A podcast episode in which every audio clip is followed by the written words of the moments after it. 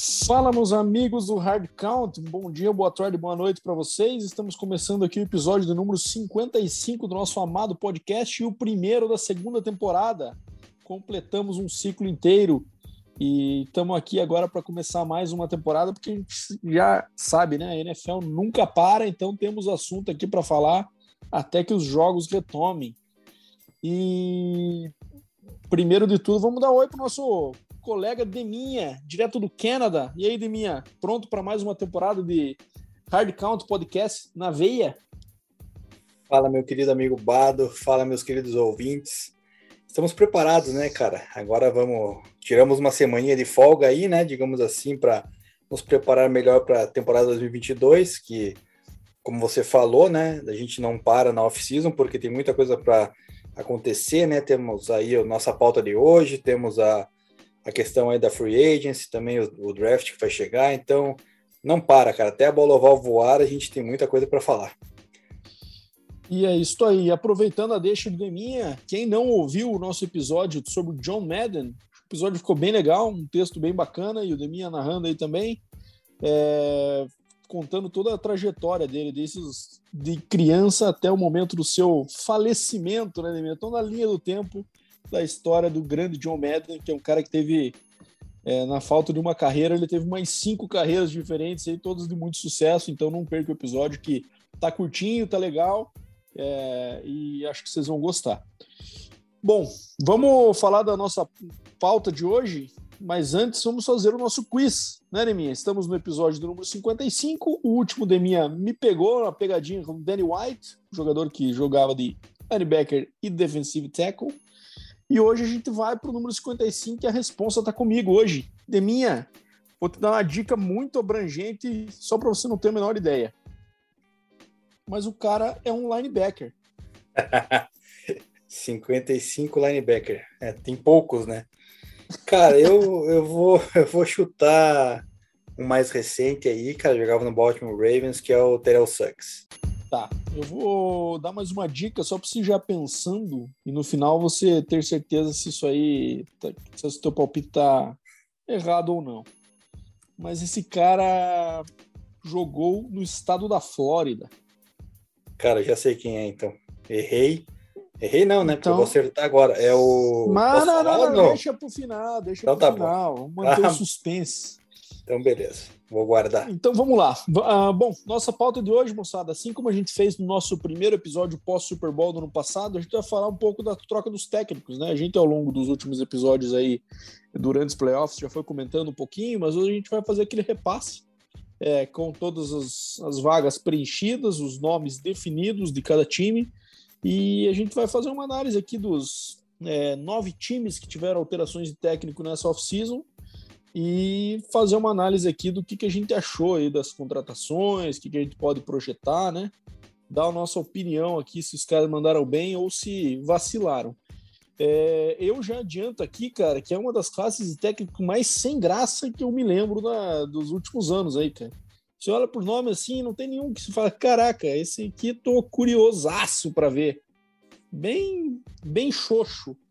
É, ano passado a gente tinha algumas coisinhas legais e tal, até o próprio Urban Meyer, né, tinha aquela curiosidade de como seria, foi um fracasso, mas tinha uma curiosidade envolvida de como que a gente teria. Eu não vejo isso em nenhum nome aqui nesse ano que a gente vem esperar, assim, né? até porque a maioria deles são, são casos, aliás, todos eles, né, são casos de coordenadores que se tornaram head coaches ou de, ou de head coaches que já tinham sido em outros times e estavam sem sem emprego na temporada passada, como é o caso do Doug Peters.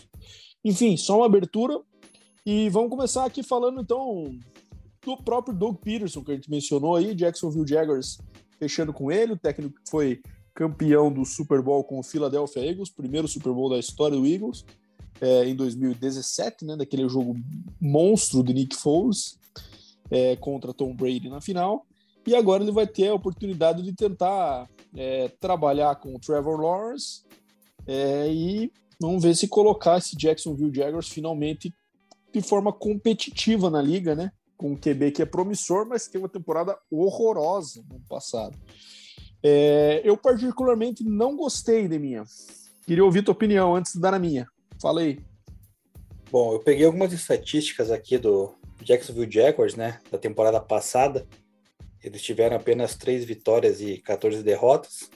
E na semana 13 eles mandaram embora, né, o, o glorioso Urban Meyer, né, estava com um recorde de duas vitórias e 11 derrotas. Então, acabou a temporada, né, com, com o treinador interino lá e, e o seguinte, cara, é, ele teve o décimo pior, décimo primeiro pior ataque em jardas de, de passe, com 202 jardas de média.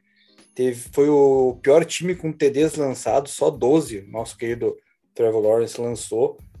E teve, foi o sétimo time com mais interceptações, 17 o nono com mais sacks sofridos, 32. Ou seja, é, foi bem mal, né, ofensivamente, a equipe de, de Jacksonville.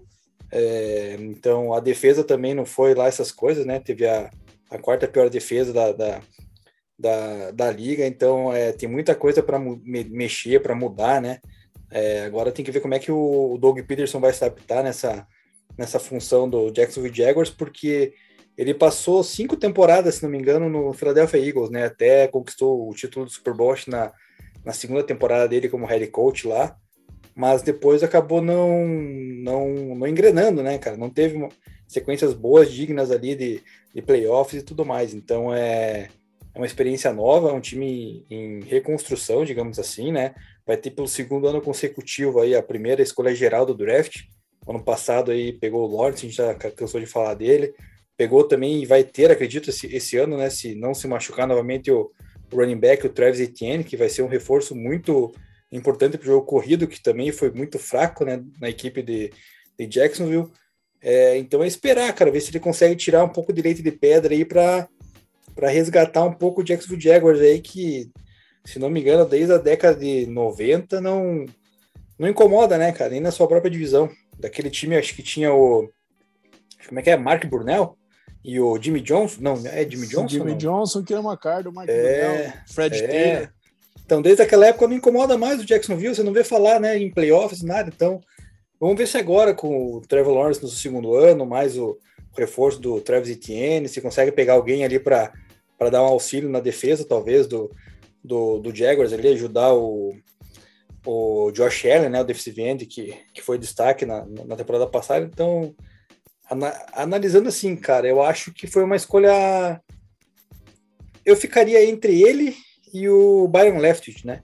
Que, que, tinha sido entrevistado também, que era que já tinha passado, né, em Jacksonville como quarterback e tudo mais, tem uma certa identificação. Eu ficaria entre os dois. Acredito que das opções avaliáveis ali, cara, não, não foi tão ruim assim, cara.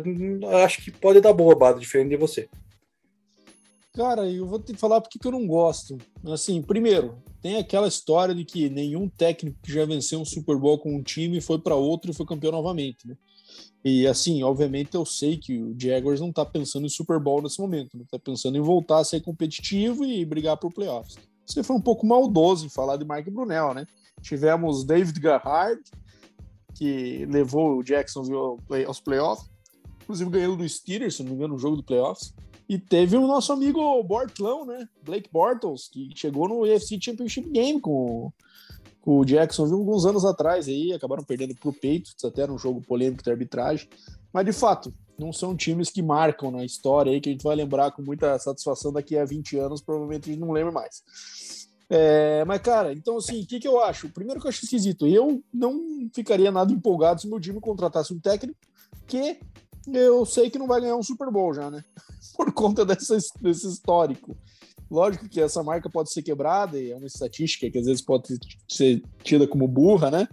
Mas, cara, eu acho que tem um pouco de lógica, sabe? Porque às vezes o cara é campeão num, num time e ele ou fica defasado ou mantém aquela estrutura do tipo, ah, eu vou repetir o que eu fiz no meu time, que foi há 10 anos atrás, vou fazer agora de novo. Só cara, a NFL muda muito rápido, né? A liga é outra, os estilos de ataque e de defesa mudam muito rapidamente. Então, às vezes, uh, eu acho que tem um pouco de, de verdade nessa estatística aí do porquê esses técnicos não voltam a ganhar. Mas não é só por isso, né? Seria muita superstição da minha parte dizer aqui que só por isso é uma contratação ruim. Mas eu acho que o Doug Pearson, cara, ele foi exposto que mesmo na época de vencedora dele no Eagles, é, não era muito mérito dele, né? E quem sabe muito mais dos, dos técnicos que estavam ao redor dele, como o próprio Frank Reich, né? Quando o Frank Reich saiu, a gente viu a queda que teve o Carson Wentz, né? E o Carson Wentz agora no Colts teve um ano bem mais razoável do que a gente estava vendo ele no final da passagem no Eagles, né? Apesar dos pesares, apesar de ser um cara que não retomou aquele nível da temporada do Super Bowl, que ele acabou se machucando no fim. Mas, cara, é, uma vez que os técnicos saíram, né? É, a regressão que o, que o quarterback, que o time teve, é, foi muito percebida, tanto que o Eagles demitiu ele rapidamente depois, né? Provavelmente arrependido até de ter. É, até o Nick Sirianni foi uma tentativa de retomar, né?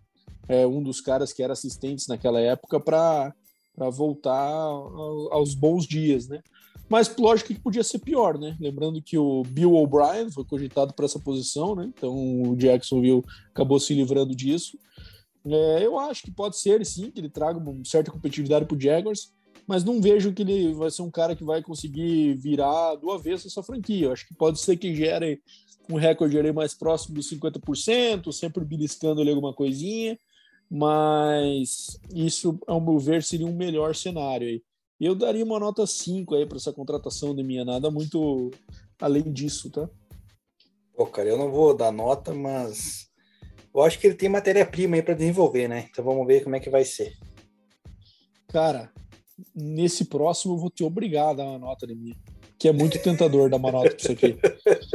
Então vamos lá. Houston Texans contratou Love Smith para ser o seu head coach.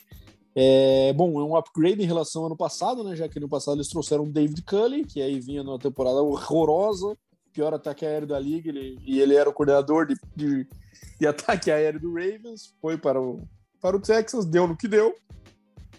E agora eles trouxeram o Love Smith, que estava já como coordenador defensivo na, na estrutura do David Cully. Ou seja, eles promovem alguém internamente em um regime que já falhou, né?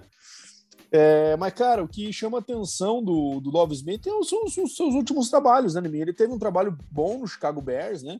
Inclusive na época que ele foi demitido, o que já faz um bom tempo, diga-se de passagem, é, foi até uma questão, ah, foi injustiçado, porque ele saiu com um recorde acho que de 10-6 na última temporada, em playoff tudo mais, e ele acabou sendo demitido depois de, um, uma derrota em playoff. É, mas, cara, depois disso ele teve passagens pelo Buccaneers, em que o recorde dele foi 8 e 24. E depois ele foi para a Universidade de Illinois, onde ele foi 17 e 39 em cinco anos. Então não dá para saber primeiro o que que fez com que o Texans achasse que ele seria novamente um bom coordenador e agora, inexplicavelmente, o que, que os levou a crer que ele, depois desses dois últimos trabalhos péssimos, que ele vai ser o cara que vai virar essa franquia do avesso e tirar essa maré de esgoto que está o Texans já há alguns, alguns, alguns meses, já completou um ano já, né, minha, da história do Deshaun Watson e, e deu no que deu, né? É, cara, qualquer coisa poderia ser melhor que isso, né, minha? Eles, eles entrevistaram o Brian Flores, até o Josh McCown, cara, que tá lá treinando high school, seria uma coisa que você olharia com olhos diferentes, né? Do tipo, pô, quem sabe tem um upside aí, né? Quem sabe tenha, o cara seja realmente não tá tão fora de moda assim, né, Demi? Os caras trazerem um, um cara mais jovem com mentalidade ofensiva para depois trazer coordenadores mais experientes ao redor e assim ele vai ele vai formando casca ali, né, na posição do head coach. Mas do Love Smith, sinceramente, não dá para esperar nada, cara. E assim, o Texans também provavelmente não sei como é que vai ser aí a off-season na questão da free agency. É, mas eu acho que eles estão fadados a mais um ano do mesmo estilo aí que a gente vê o Dave, que teve no ano passado com o David Cully.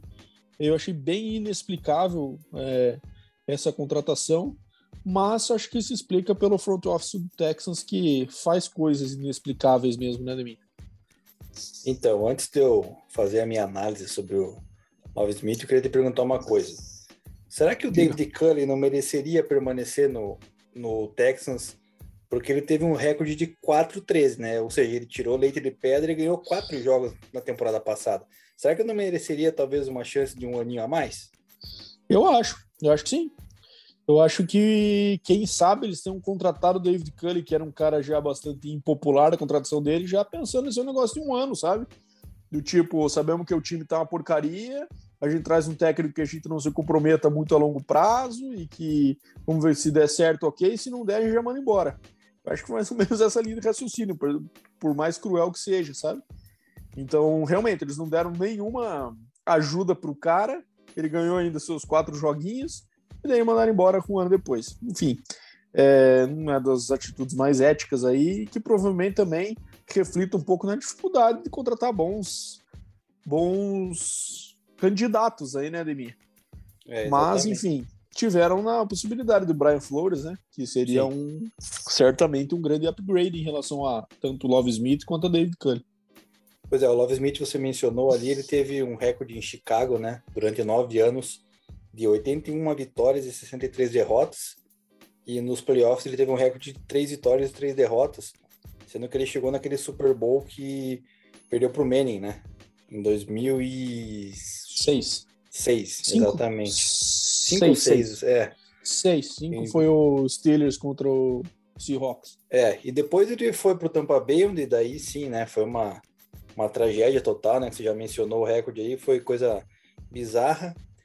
E, e, ele é um treinador que tem vem de uma, de uma árvore defensiva, né, cara? Ele tem mente defensiva aí, um cara até nesse ponto inteligente e tal. Mas vamos pegar os dados aqui da defesa do, do Texas no ano passado, por exemplo, né? A defesa do Texans, cara, ela foi a, a terceira que mais cedeu pontos, cara, com 25,9 pontos por jogo. Foi a décima que mais cedeu jardas aéreas, com 242 jardas. E a segunda que mais cedeu jardas corridas, cara, com 142 jardas por jogo. Ou seja, ainda por cima, cara, a, a, o, front, o front seven ali teve só. Foi o quinto com menos sexo da liga, cara. Ou seja, muito, muito ruim, né, cara? Então, assim, ele vai ter que dar uma modificada absurda na defesa e depois ele vai ter que trabalhar um ataque, cara, que totalmente desmantelado, né? A gente já falou temporada passada com a questão do Deshaun Watson que que acabou não jogando, né, e tudo mais. Até agora não sabe se ele vai ser trocado, se ele vai ser vai receber punição lá, se ele vai ser processado, enfim, é, processado foi, né? Se vai ser preso, enfim, cara, tá uma confusão lá. E ele tem na mão ali o glorioso Davis Mills e o Tyler Taylor, né? Ou seja, nada promissor, né? Para quem olha assim, vai, putz, olha meu quarterback, fora os wide receivers também, que não são essas coisas, né? Então, assim, é, eu acredito que o Houston Texans aí, cara, vai vai penar aí, cara, pelo menos mais o que? Mais uns dois aninhos no mínimo, né, cara? Tá difícil a coisa por lá. Cara, às vezes é, o pensamento dos caras é esse, não vou contratar um técnico de grande nome aí, enquanto não tenha talento no meu roster aí, para não ficar também é, dando tiro na água, né? Mas aí, por outro lado, você começa a se queimar no mercado, né? Mandando o técnico todo ano embora, um time cada vez menos competitivo, fica uma posição cada vez menos atraente. Lógico, sempre vai ter é, um chinelo velho para pé cansado por uma posição de head coach na NFL, né? Mas é, os grandes nomes, os nomes mais badalados do mercado, obviamente, se o cara tiver mais uma opção, não vai escolher o Texas numa draga dessa. Né? O, Tex, o, o, o Texas está passando pela maldição de Bill O'Brien, né, cara? Eu acho que só vai sair dessa draga o dia que o Bill O'Brien não for técnico coordenador em lugar nenhum, cara. A hora que ele se aposentar, cara. É, não é nem maldição, tá passando pelas ações concretas de Bill O'Brien mesmo, ter mandado DeAndre Hopkins embora, feito as trocas que fez, comprometido o draft da forma como comprometeu. Enfim, só desgraça, né? Mas enfim, plantando o que colheram. Aliás, isso, né? Colheram o que plantando. Colhendo o que plantaram. Isso, Eles, né? na verdade, não colheram, não plantaram. Na verdade, a, terra, a é. terra tá sem nada lá, na verdade. É. Não tem nada, cara. Só tem adubo. da pior qualidade.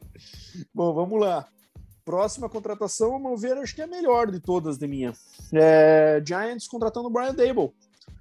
É, o coordenador ofensivo do Bills, né? Que teve essa temporada mágica aí com, com o Josh Allen. É, que se não fossem 13 segundos, podiam até ter caminhado rumo ao Super Bowl, né? 13 segundos de jogo contra o Chiefs. Mas, é, enfim, teve uma temporada muito boa e é um cara que tem bastante histórico já como coordenador, né? Como, como um técnico assistente aí várias estruturas da NFL, trabalhou com o Nick Saban também em Alabama, trabalhou com o Belichick já no Patriots, então também tem essa essa, esse pedigree aí, né? É, certamente um grande upgrade em relação ao Joe Judge, né, de minha? Até porque basta ele não fazer um quarterback sneak numa terceira para nove, que já é, já você já está em vantagem em relação ao Joe Judge. Né? Então, é, ele tem é, ele foi responsável por todo o desenvolvimento do Josh Allen, né? É, de, um, de, um, talento que ele era muito cru, né? Quando saiu da, da, do, da faculdade, né? tinha muita força no braço, mas se questionava muito a questão da precisão dele, se ele conseguiria ser eficiente na NFL. A primeira temporada dele mostrou isso, né? O quanto ele ainda estava dependendo da lapidação. E o bom trabalho que ele fez aí garantiu essa chance de head coach. Então acho que é, o Giants certamente está vendo como uma última alternativa para ver se esse cara consegue é, lapidar um pouco o Daniel Jones, né, cara? Eu acho que imagino eu que eles conseguindo esta contratação, certamente era uma das mais visadas no mercado, né? É, e dando um ano para ver se o cara consegue fazer um pouquinho do que ele fez com o Josh Allen com o Daniel Jones extrair alguma coisa que eles viram no cara draftar ele tão alto no draft. Então, assim, acho que a contratação é acertada, tá montando um bom staff já também. Eu, na minha visão, é a melhor contratação dentre, dentre todas do, dessa off-season aí. Então, né, o, o Brian Dable, o ponto que pega é exatamente se ele vai conseguir, né, desenvolver o Daniel Jones, né, cara? Porque, é, assim, a gente viu, né, acompanhou os últimos anos aí, Josh Allen se tornou um quarterback de elite, né? Não precisa ninguém falar nada, ninguém querer achar algum defeito ali, porque não, não vai, cara. O cara realmente, da sua primeira temporada para as demais, você viu todo o desenvolvimento e crescimento que ele teve carregando o Buffalo Bills ali, chegando no, em playoffs, coisa que não acontecia fazia tempo e tudo mais. É, agora o seguinte, Daniel Jones, cara, teve aquela lesão no pescoço, né? Não sabemos ainda de fato qual é a gravidade dela, se vai afetar ou não. E também outra coisa que eu quero saber é se a gente consegue, né, resgatar todo o armamento disponível em Secon Barkley. Você não gosta do Secon Barkley? Você é um odioso nato de Secon Barkley, né? Eu Mas queria que você me explicasse por que, que você gosta, cara. Se ele não joga, como é que você consegue gostar ou deixar ele é, gostar? Mas, claro, ele não joga porque a gente teve os treinadores que não sabiam utilizar, né? Pô, o Daniel Jones corria mais que o Secon Barkley todo, todo jogo do Giants, cara. Então, como que você vai querer né, que o jogador que é destaque, foi escolhido como destaque no draft, se, é, mostre seu trabalho, sendo que você não, não te dá uma linha ali que abra um gap, não entrega a bola para o cara correr, e quando corre, cara, ele manda aquelas corridas de terceira descida, que tinha terceira, terceira para oito, terceira para nove, e botava daí o você comprar que correr. Então, assim, eu acho que é a oportunidade de talvez implementar esse jogo do, do Second Bark agora, porque saiu uma essa semana aí umas notícias falando que o Giants não tem interesse de, de trocar o Secon Barkley, né? Então acho que vão apostar nele. Então é, é uma forma de tentar resgatar ele. Brian Dable que dispensa comentários, né? Ele participou aí de vários títulos de Super Bowl do, do, do Patriots, né? Fez parte da, da comissão técnica e, e chega agora com, com potencial para tentar mudar as coisas pro New York Football Giants, né? Porque, cara, tem uns dados aqui, Bado. Foi o segundo pior ataque aéreo do ano passado, cara. O terceiro pior com passes de touchdown. O segundo com mais interceptações aí que ele vai ter que corrigir muito, né? O, o Daniel Jones, porque sendo o segundo com 20 interceptações na temporada é muita coisa, né? E, e a defesa, cara, foi também uma vergonha, né, cara? Teve. Foi a nona com menos sacks, a décima segunda com com interceptações, então assim, precisa mudar muita coisa lá em Nova York, então vamos ver se o Brian Debo é capaz, cara. Eu acredito que sim, cara, mostrou ser um cara bem sério, então vamos ver se ele consegue é, acertar aí, desenvolver tanto Daniel Jones, com Barkley, o, o Kenny Golladay, né, o wide receiver que foi contratado ano passado, e também aliado ao draft que eles têm duas escolhas do top, do top 7, né, Bado? É a quinta e a sétima. Então, assim, eles têm a chance de pegar dois bons jogadores no próximo draft. Exatamente. Eles fizeram bastante investimento no lado ofensivo da bola no passado e deu no que deu, né? Você falou aí, segundo pior ataque aéreo. É, então, com certeza é uma contratação. E assim, dificilmente o Giants pega esses caras que estão bem badalados no mercado, né? Eles fizeram umas contratações bem esquisitas aí nos últimos anos, bem incompreensíveis. não só o Joe Judge, mas ele lembra aí do Ben McAdoo, lembra do Ben McAdoo? É, cara, horroroso também. É, alguns caras que não estavam muito badalados porque já estavam meio em baixa, é, como por exemplo o próprio Pat Shermer, né, que foi head coach do Giants por acho que uma temporada também, né, que o Demi Jesus amado, paixão. Cara.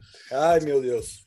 Então só essas contratações nada sexy assim, né? E agora temos o, o nosso amigo é, Brian Dable aí chegando na, na área como um cara que gera expectativa e eu acho que o Giants mandou bem nessa. Bom, vamos pro próximo, Leminha.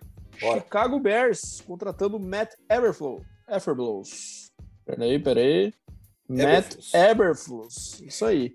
Que ninguém mais, ninguém menos que era o coordenador defensivo do Colts no ano passado, né? Então, assim, é uma contratação que eu vejo como uma nota bem mediana, assim, porque acho que, primeiro, passagem dele pelo Colts é, gerou bastante turnover, né? A defesa chegou a ter 33 turnovers em 2021, é, melhor da conferência da AFC, mas eles também se aproveitaram de muita competição ruim, né? A gente falava da divisão ali de, de Colts, Titans, Houston e Jacksonville. É, então, e, e nos jogos grandes o Colts acabava dando uma sumida, né? É, não conseguia botar muita pressão no quarterback, eles gastaram first round pick né, no defensive end, não, não, não funcionou, né, então não teve esse desenvolvimento. Mas eu acho que o principal ponto que eu não gosto muito dessa contratação, né, é que ele está indo para o Bears. Eu acho que a contratação do head coach para o Bears tinha que ter sido no outro lado da bola. Porque assim, eles precisavam de um cara que fosse um, um expert ofensivo para ajudar a desenvolver o Justin Fields, né? É, ele, obviamente, ele pode chegar lá, manter a defesa, a defesa do já era competitiva, né, até dar um upgrade na defesa e contratar um coordenador ofensivo brilhante. Mas, o que, que vai acontecer com esse cara no ano seguinte? Vai embora. E daí vai estar o Justin Fields lá tendo que aprender novamente, com um cara que, se não for da mesma estrutura ali, que seja promovido, um cara que chegue de fora, sistema às vezes diferente, mais uma transição para o cara é, que seria a terceira da carreira dele, digamos assim, nesse melhor cenário, né? É, então, assim, é por isso que eu acho que os times, cada vez mais, quando estão com QB jovem, eles pegam e promovem um cara mais jovem, com mentalidade ofensiva, como é o caso do Zach Taylor, por exemplo, né? Ou diversos exemplos que a gente tem aí, né? O próprio campeão do Super Bowl, Sean McVay, também veio nessa linha, né? Para o Rams. Então, isso aí virou muita moda por conta disso. Você fixa o cara na posição do head coach, que ele não vai ter para onde sair. Se ele der certo e desenvolver teu QB, você tem lá uma estrutura já bem desenhada. E o Bears, inexplicavelmente, na minha visão, foi por uma outra opção, com viés defensivo. Já falou, né? É, o Broncos também sofreu com isso nos últimos anos aí, né, Leminha? Com, com um head coach com mentalidade defensiva e nunca acabou tendo uma estabilidade e um desenvolvimento pleno no, lado, no outro lado da bola. Eu não sei o que você achou de mim, mas acho que eu teria feito o oposto. Não, concordo plenamente com você, cara. É, você draftou ano passado o Justin Fields, né, um quarterback aí que tem todo o potencial, né, de ser aquela dual threat. Então você precisava, na minha opinião, também é de um cara com mentalidade defensiva ali para desenvolver ele, né, cara, ajudar nesse processo e tudo mais. Tudo bem que fez um trabalho lá no no Colts bom, né, defensivamente, mas ele vai chegar agora num, num Bears, cara, que foi o segundo time, cara, com mais interceptações na temporada passada, cara. É, então, assim, tem que trabalhar muito o quarterback, não é tipo você pegar teu QB já é experiente, não, cara. Então, assim, foi o quarto pior time lançando TDs aéreos, ou seja, cara, totalmente você precisa de um cara para desenvolver Justin Fields. Foi o terceiro pior ataque no geral também. Então, assim, a defesa, cara, por outro lado, foi a foi a quarta com, com mais sexo, cara. Foi a nona com. Então, assim, não precisava, é, né? não precisava, cara. Você tem que pegar um cara que.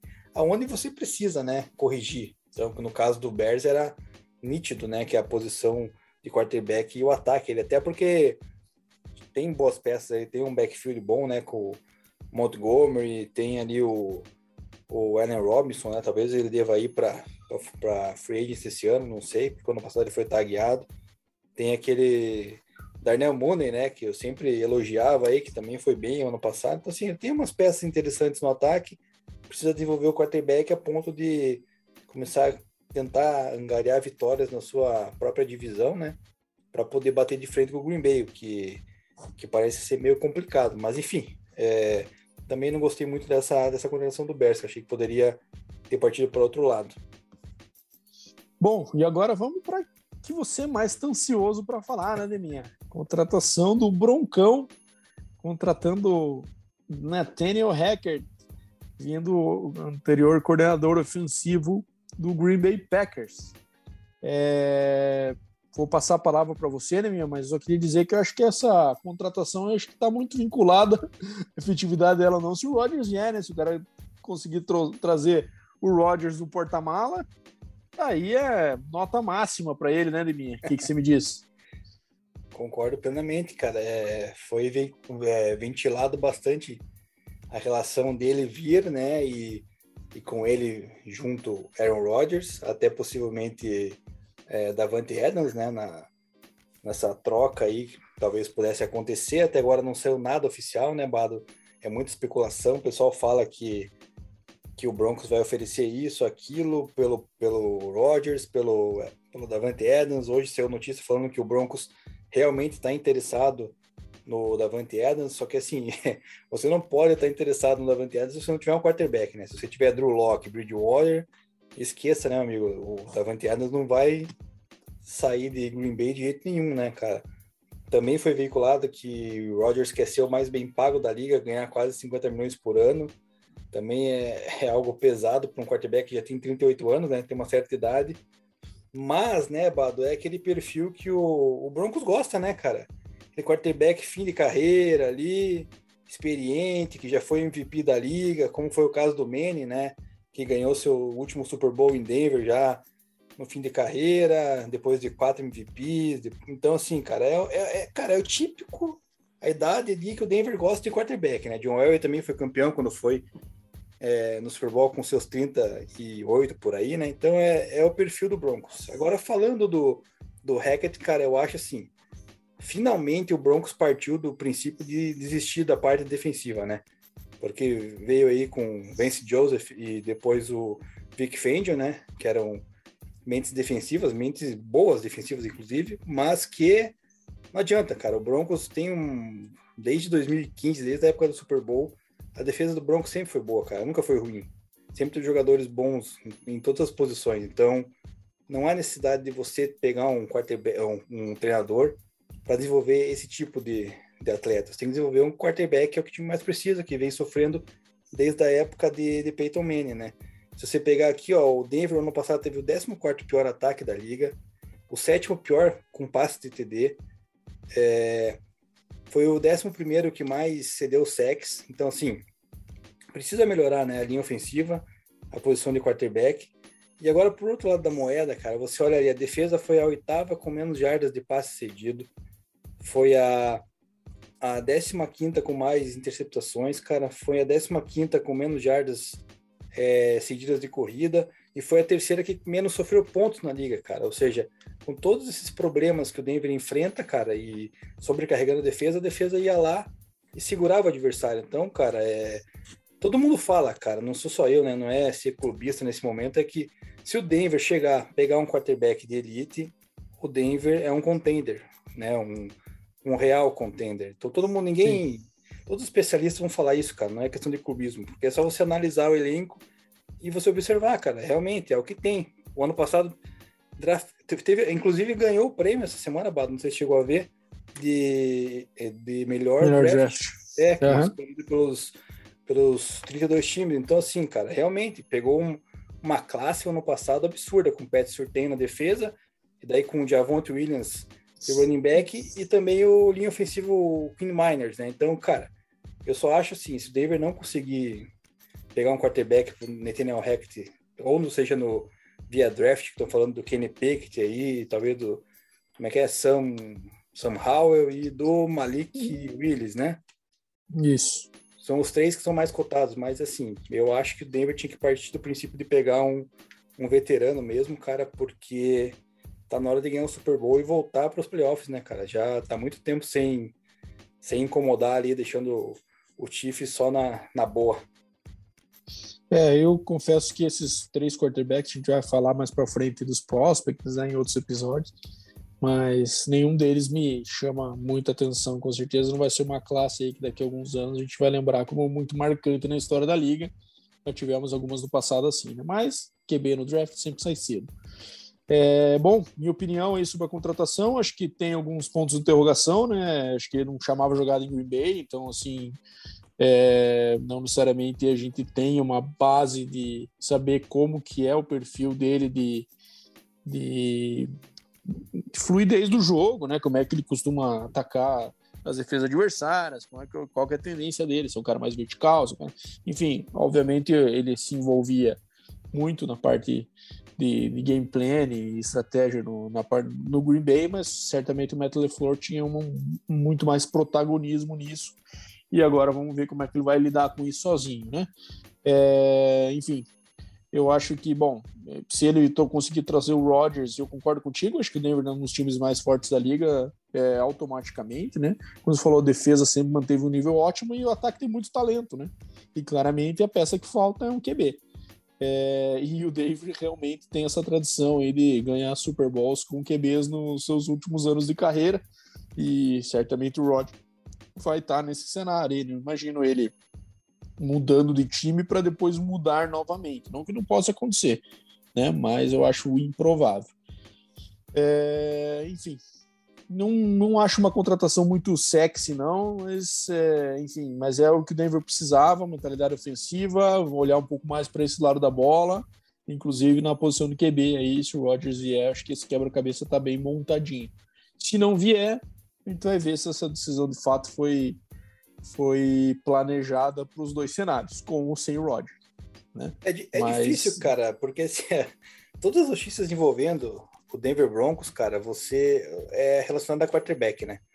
Então, uhum. cara, os, cara, os caras começam a falar desde James Winston até Aaron Rodgers. Então, cara, é um gap, tipo, cara, de 0 a 100 ali, né? Que você vai, vai pegar de QB. Então, cara, é, até a gente ter uma definição aí na free agency ou no draft, cara, vai, a gente não vai poder ter o um embasamento de falar é, vai dar certo, tem potencial é, para dar certo nenhum, ou não. Né?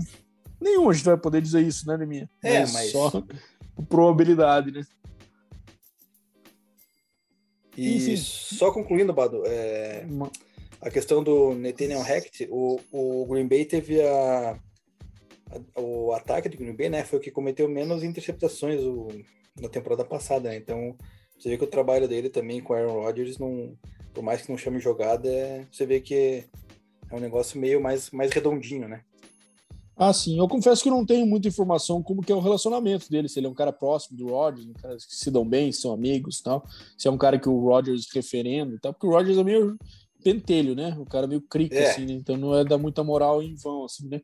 Então é, não teve... sei se ele recomendou aí ou não. Não sei se você já leu alguma coisa a respeito, né? Cara, teve um vídeo do Rodgers, acho que em 2020, se não me engano, que, que alguém, acho que pergunta a questão do Nathaniel Hackett sair para Então, é um negócio que a gente não sabe, né, Bada? Vamos, vamos ver como é que vai ficar. É isso aí. Bom, vamos para a próxima então. Vikings contratando Kevin O'Connell, essa foi a última vaga preenchida aí, né? Porque, obviamente, Kevin O'Connell estava até o Super Bowl envolvido com o Los Angeles Rams. É, sai numa situação de melhor cenário possível, né? Tendo um anel de Super Bowl e conseguindo agora seu primeiro cardio head coach. Ele é um cara também jovem, né? Deixa eu pegar qual que é a idade dele aqui agora. Nosso amigo Kevin O'Connell. Deixa eu dar uma olhadinha aqui. Se não me engano, é 36. Kevin O'Connell, 36 anos, exatamente. Caramba, minha, tá uma, tá uma enciclopédia Barça em forma de mim. Enfim, é, achei uma boa contratação, né? Lógico que é, esses caras mais jovens, assim, sempre tem as dúvidas do quanto eles têm o poder de liderança, né? Chegaram um vestiário cheio de, de macaco velho lá e como que ele vai conseguir liderar esses caras, até os do, do, do lado defensivo da bola, né? Que é um cara que certamente vai chegar para se envolver muito mais com ataque, né? É, Mas, obviamente, ele tem todo esse pedigree trabalhado como é que vem, né? E ele tem um, um fato interessante também que ele participou é, como trabalhou com quarterbacks, inclusive com o próprio Kirk Cousins em Washington. Que foi quando o Cousins acabou tendo seus anos ali que o levaram a conseguir esse contrato aí tão longo e tão rentável com o Vikings, né? Então, querendo ou não, ele ajudou também o, o Cousins a ter os seus melhores momentos ali em Washington. Então, ele é um cara que tem esse, esse perfil, né, de bom desenvolvedor de QBs, digamos assim. E eu acho que também há um bom fit nesse caso, primeiro, pelo bom relacionamento com o Cousins. Então, se tiver mais um ano aí que eles vão querer continuar com o Cousins, se não optarem por nenhum tipo de trade agora nessa off-season, algo do tipo, tem um cara que conhece ele e já extraiu coisa boa. Se optarem por ir por outro caminho, trocar, ir por um QB mais jovem, buscar alguma coisa no draft, também é um cara jovem, que, moderno e tal, que vai conseguir também montar um ataque em torno desse cara. Então, o Vikings tem muito problema de cap, né, Demini? Então, a situação de cap do Vikings está uma bagunça. É, então, assim, pode ser que isso faça com que o Vikings demore um pouquinho para entrar nos trilhos, mas o Vikings também não está tão longe, né, Neminha? Acho que não é aquele time horroroso, né? É aquele time que a gente sempre falava na temporada, brincava, né? Que parece que todo jogo do Vikings era emocionante, né? De qualquer forma, achei uma, uma contratação interessante porque você acaba resguardando para os dois cenários, né? Com ou sem Cousins. Com Cousins, ele mantém essa, essa proximidade, o relacionamento que eles tiveram, que fez com que Cousins tivesse bons anos. E, é, o, por outro lado, se vier um QB jovem, também ele é um cara que acho que tem tudo para saber desenvolvê-lo bem. É, gostei da contratação do Vikings, Demi. O que, que você achou? Contratação boa, né? Também muda aí a sua moeda, né? Que estava com o Mike Zimmer, que era um, um estrategista, digamos assim, defensivamente. É, vai pegar um ataque que foi o 11 melhor da temporada passada, o nono melhor com touchdowns lançados e o primeiro com menos interceptações ao lado do Green Bay Packers com sete, cara. Ou seja, se mantiver o Kirk Cousins aí, né, cara, pode ser um, um bom negócio para o desenvolvimento aí do Kevin O'Connell como head coach, né, já que vai ter aí a sua primeira oportunidade, assim como, como vários outros. E defensivamente que vai, o bicho vai pegar, né? Porque aí precisa melhorar bastante. A defesa foi bem mal, né, cara? Apesar de ter a segunda defesa com mais sacks na temporada, é, acabou cedendo muita jarda aí e foi nesse nessas jardas cedidas que acabou entregando alguns jogos aí, né? Então é, foi uma defesa que, na minha opinião, no ano passado decepcionou bastante, né? Eu até quando eu comentei a, no início da temporada, eu falei que o Vikings para mim ia surpreender defensivamente com nomes de, de jogadores aí mais experientes. Não aconteceu, então é, é algo que daí o Vikings precisa achar um uma maneira de, de melhorar aí para poder ganhar jogos, né, cara? Porque querendo ou não, cara, assim, o, o Kirk Cousins aí é um quarterback meio mediano para bom, né? Mas eu não vejo muito além disso para ele. Então, se ele não tiver uma ajuda da defesa, não sei se ele consegue aí beliscar algum playoff ou algo mais. Bom, vamos para a próxima então. É, agora com o nosso querido time do grande Stephen Ross, que fez a maior burrada da off-season, demitindo o Brian Flores e contratando agora Mike McDaniel para seu lugar. Eu, particularmente, não gostei dessa contratação, achei inclusive uma das piores, digamos assim. Lógico, a gente falou bastante de caras jovens que chegam eventualmente para lapidar QBs, Certamente essa é uma contratação que eles estão fazendo para tentar desenvolver o Tua, né? Tirar algo do Tua ali que até agora eles não viram, assim, com muita consistência, né?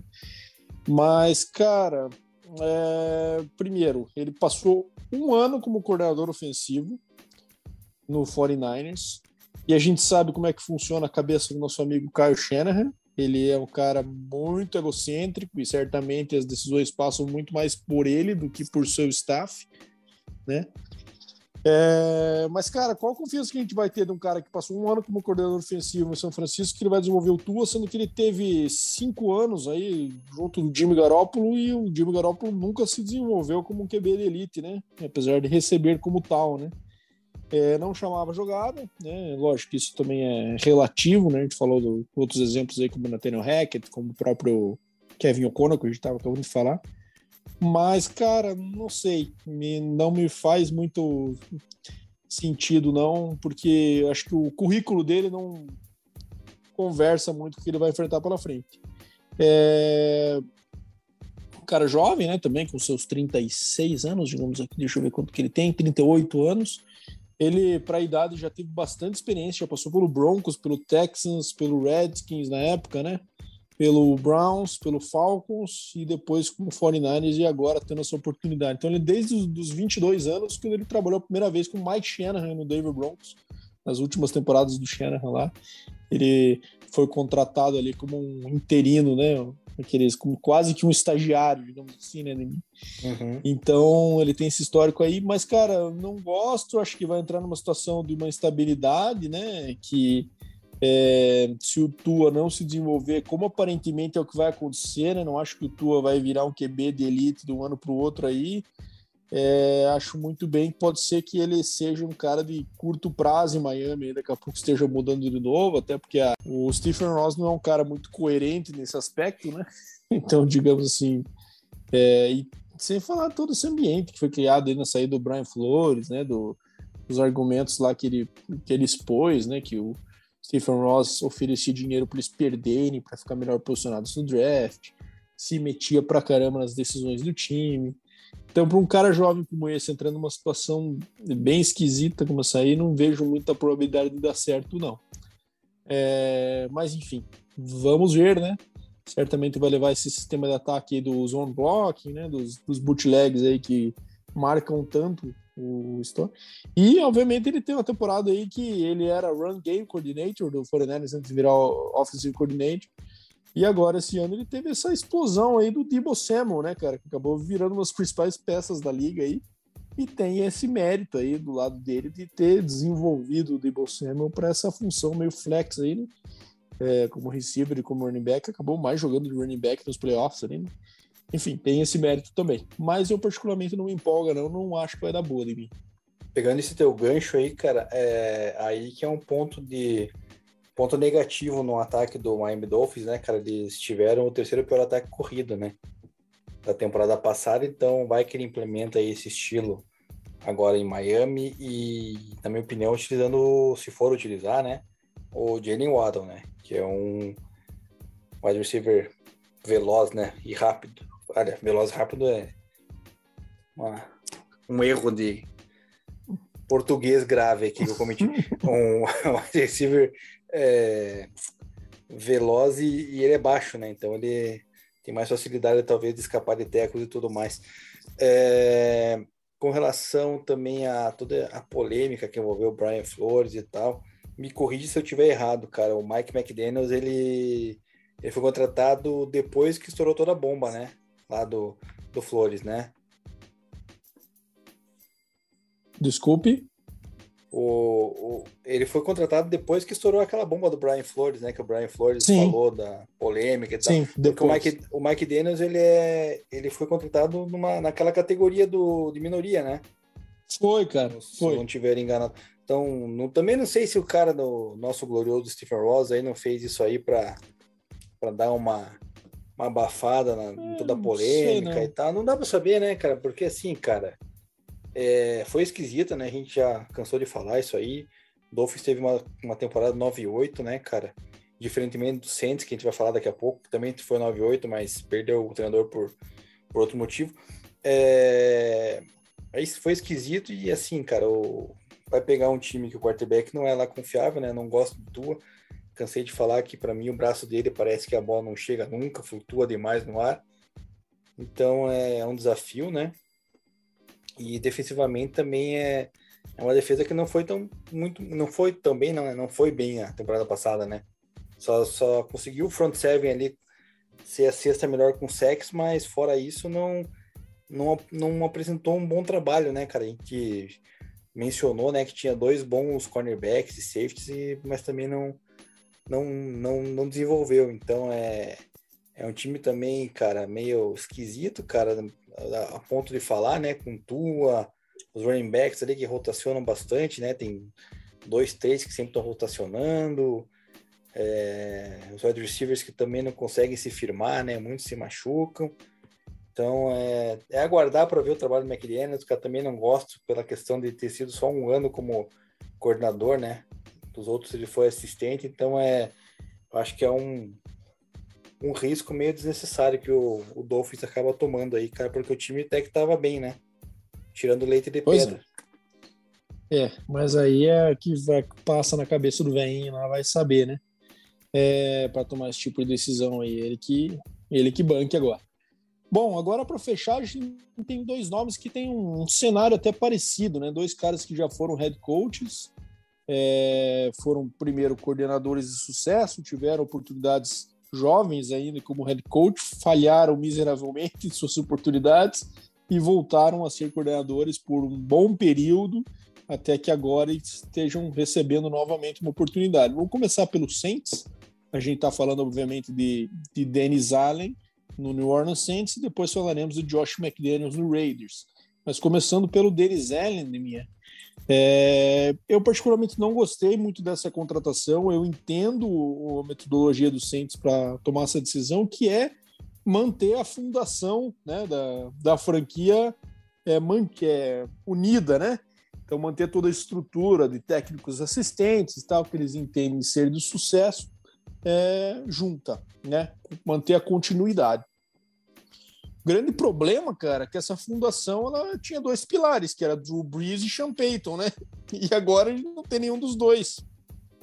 Então, nesse cenário, eu acho que era muito mais vantajoso para o Santos fazer um start over ali, né? Fazer uma virada geral ali no negócio e começar do zero com uma estrutura nova, com um técnico novo, né? Para tentar trazer fatos novos. Até porque, assim, o Denis Allen não era um, um candidato que estava aí quente no mercado, né, sendo procurado tudo mais, né, até porque, cara, a última passagem dele como recorde em Oakland, 2012 a 2014, ele foi 8 e 28. Então, um recorde pior do que do Love Smith em Illinois lá. Então, é, também não é nada muito que brilhe os olhos, né? Ele fez um bom trabalho aí como coordenador defensivo do, do New Orleans, mas acho que, não sei, não me parece que ele tem o que precisa para é, retomar o Saints a condição de um time contender de Super Bowl. É, não, não confio nisso. Então, para mim, é uma contratação meio sem graça, como toda essa classe de técnicos, como já falei no começo, né? Mas não entendo muito bem onde é que o Saints quer chegar mantendo essa estrutura sem as suas duas principais peças.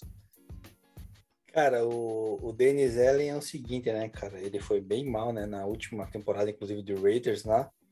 Ele teve quatro derrotas e daí foi demitido, né? Então, combinou com esse recorde que você já mencionou. E é o seguinte, cara, a defesa do Saints, cara, surpreendeu ano passado, né? A gente falou, criticou bastante o draft, pegaram os caras meio fora de hora e tal, mas, cara, foi a defesa que, a quarta defesa que menos cedeu pontos na NFL, né? E a quarta que menos cedeu jardas terrestres, a oitava com mais sacks e a sexta com mais interceptações. Ou seja, a defesa foi praticamente perfeita, digamos assim, né? Ainda mais uma divisão que, enfrentava o Tampa Bay Buccaneers ali, dois jogos e tal.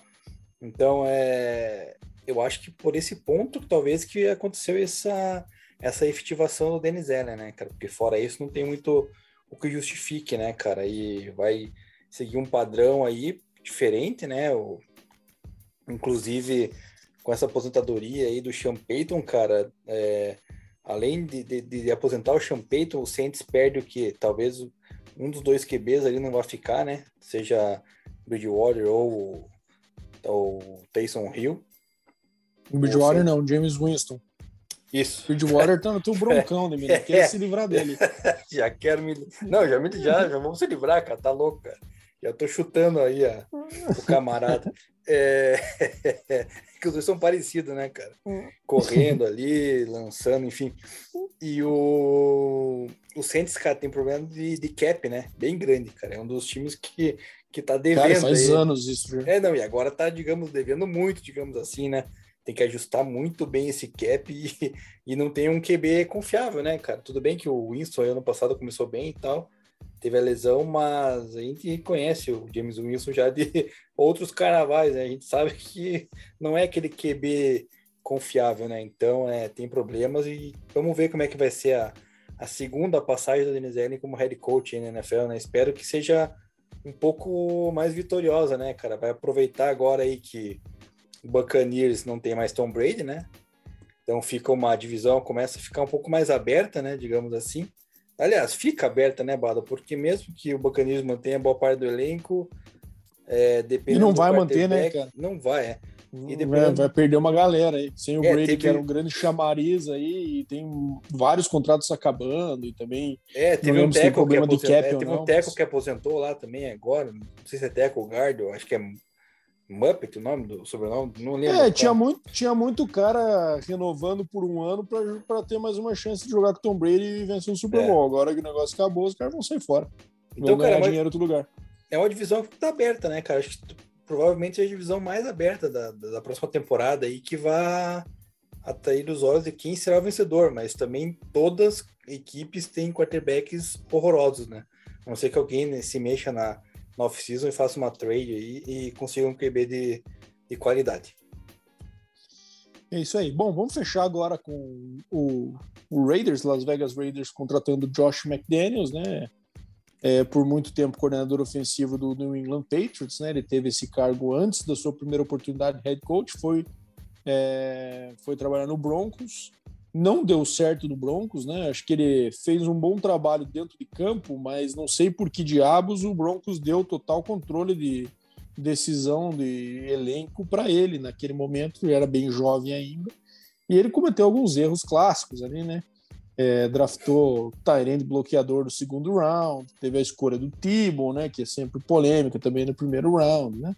Por sinal, teve outras positivas que foi o Demarius Thomas e assim por diante é, ele não vai ter esse mesmo poder em Las Vegas, né? Apesar do nosso amigo Mark Davis ter contratado um general manager por lugar do querido Mike Mayock, que é um dos, dos meus analistas favoritos de, de draft aí na, na, época do NFL Network. Tomara que ele volte para essa posição agora, não sei até se já não voltou, sei lá, não estou acompanhando como é que tá a vida do Mayock ultimamente, mas saiu fora, né? Foi demitido. É, por sinal, o Raiders toma essa decisão até surpreendente na minha visão, né, dado que o Rich Bissack aí acabou levando o time aos playoffs, né, depois de tantos anos aí que o Raiders também não conseguia beliscar nada. É, enfim, e mas eles optaram por ir por essa, por essa direção da Patriot Way, né, que vários times já tentaram fazer de forma é, fracassada, né, minha, de trazer general manager, de trazer técnico assistente do Patriots, e uma hora os caras vão começar a se dar conta que eles não estão trazendo Belichick. E isso eu acho que é o fundamental da parada. Né? Mas, enfim, tem alguns sentimentos divididos em relação ao McDaniels. Acho que ele é um cara, eu gosto do trabalho dele, assim, é, obviamente, o trabalho dele por muito tempo foi maquiado também pela presença do melhor de todos os tempos do seu lado, né? Então, ele nunca consegue muito bem se separar. É... Tenho dúvidas sobre a escolha do Raiders ir numa direção tão oposta que eles estavam, né? É, mas entendo também que existem vários exemplos de técnicos interinos que são efetivados e também não dão certo, né? Então, é uma escolha. Mas assim, o McDaniels também tem aquela questão de não ser um cara muito confiável, né, de minha. Na época do Denver lá, teve bastante problema de questão de relacionamento também com o front office e tudo mais. É, com os donos do time, inclusive. E teve aquela situação com o Colts que não foi nada legal, né? Que ele aceitou o emprego e depois voltou atrás, né? Não lembro até se ele chegou a ser anunciado, mas ele tinha acordado para ser coach do Patriots e depois voltou atrás e daí que o Patriots, que o Colts contra do, do Colts, perdão, né? Não do Patriots, falei do Patriots por engano. E acabou depois contratando o Frank Reich, deu certo, tal, tá conseguindo manter um nível bom lá. Mas, enfim, não sei muito bem até que ponto é um cara que consegue lidar muito bem com frustração caso as coisas não vão bem lá em Las Vegas, sabe? É, enfim, vamos ver. Eu acho que é uma. Não dá para dizer que foi uma contratação boa, nem uma contratação péssima. Eu colocaria ele no meio da tabela ali, uma notinha 6, 7, e vamos ver como é que vai. É, eu acho que Acho não, né? Torço para que ele vá mal, obviamente, né? Afinal, Las Vegas Raiders é rival do Broncos e, e Josh McDaniels, quando foi treinador do Broncos, cara, fez um trabalho horroroso, né? Praticamente desmantelou o Denver Broncos na, naquela época. é, draftou o Tim Tebow aí, então fez aquela toda aquela aquele fuzuê lá de Tim Tebow e tal, na época que o Tebow saía da faculdade como um dos melhores jogadores de college, pá, mas que não deu resultado nenhum, cara, e enfim, e ocasionou aí o, um, alguns anos de, de tristeza pro torcedor do Denver. Então, cara, assim, é... obviamente você mencionou, cara, você falou, cara, ele não tá vindo o Belichick, né? É Josh McDaniels tá vendo, cara. Então, é... eu acho que é nessa linha, cara. Você não tá trazendo o, o GOAT dos coaches lá, cara, e você também não tem como quarterback Tom Brady, né? Então, acho que não vai dar certo, cara, já adianto. É, vai pegar um time que não sabemos se vai manter ainda Derek Carr, né? Que esse ano parece que tá indo para free agents também, se não for não ganhar um contrato mais longo e tal. Não sei se vai permanecer, se vão trocar, se vão draftar. É meio uma incógnita, né? É... Tomara que, que...